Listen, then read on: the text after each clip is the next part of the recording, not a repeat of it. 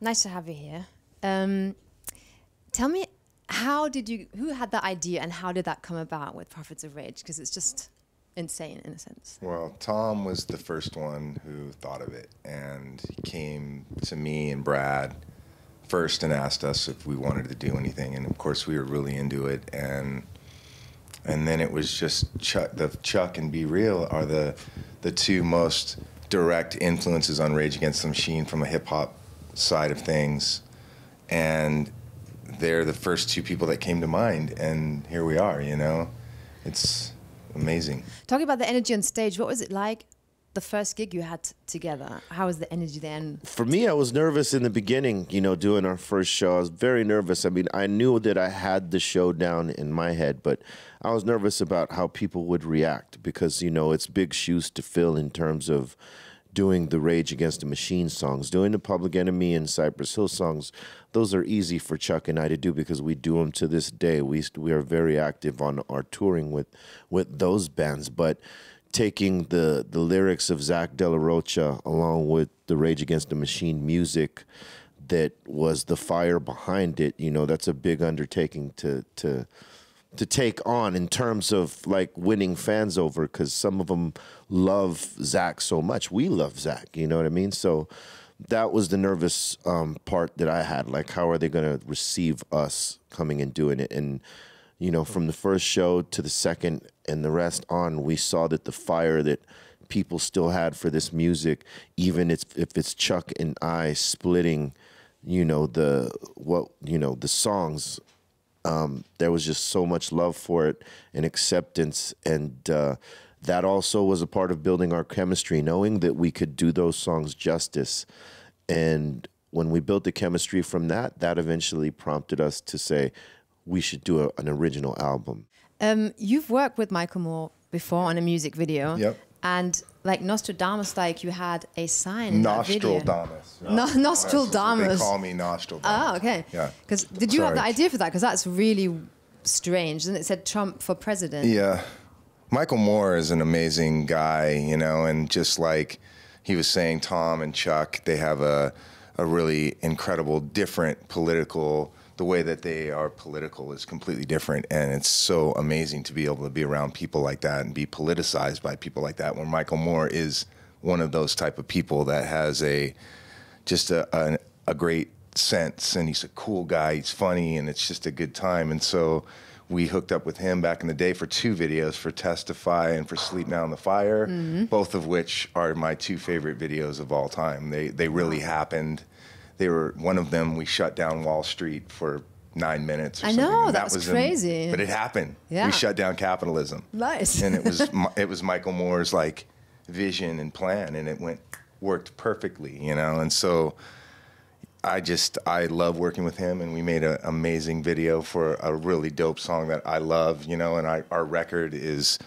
full of jams that I love, and I love the way we write music, and we're a brand new band, and it's a challenge to try to like kick a brand new band off, and I like the challenge, and it's that's what we're doing right now. So It seems like you've got loads of energy again, and it's uh, it's it's great to see.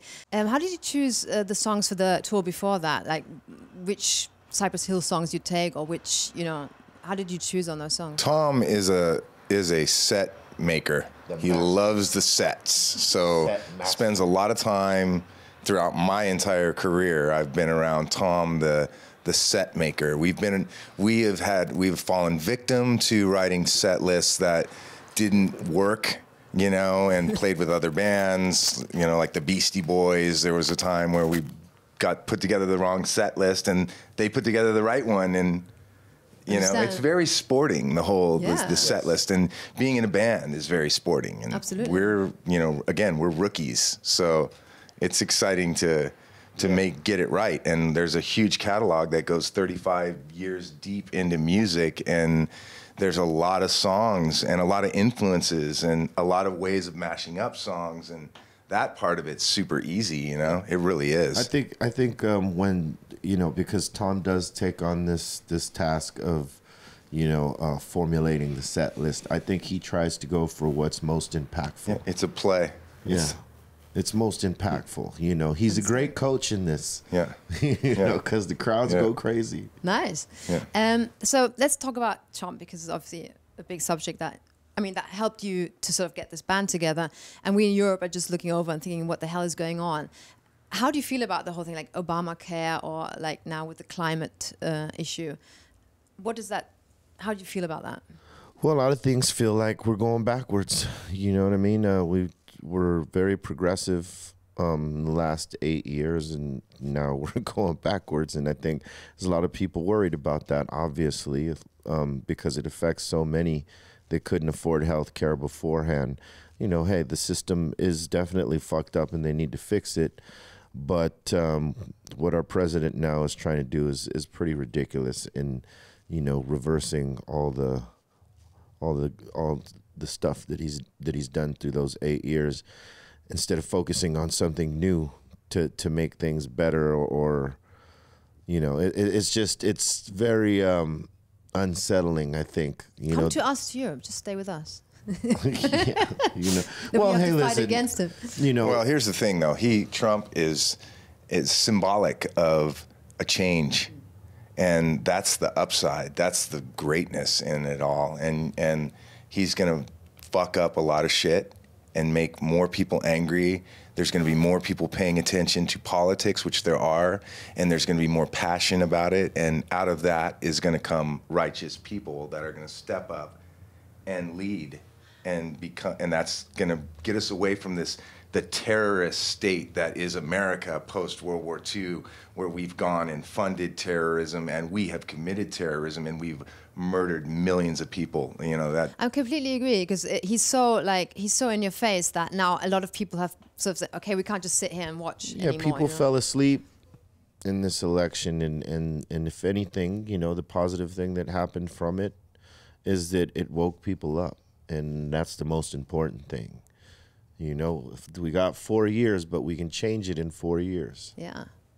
And the tracks that are on the new album is what are they about? Um, is it They're about what's going on right now. Uh, all all talking about what's going on in the world, not just in the United States.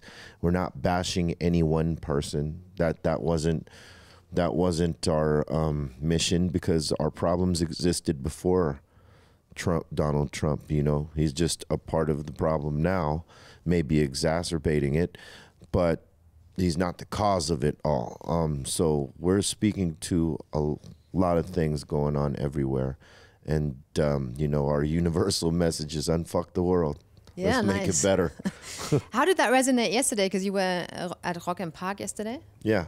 Um, how did the people react? It was awesome. You know, when playing a new song that has, we just put it out on June 1st, um, you know, you never know how people are going to react to it, how it's received, especially with a new band.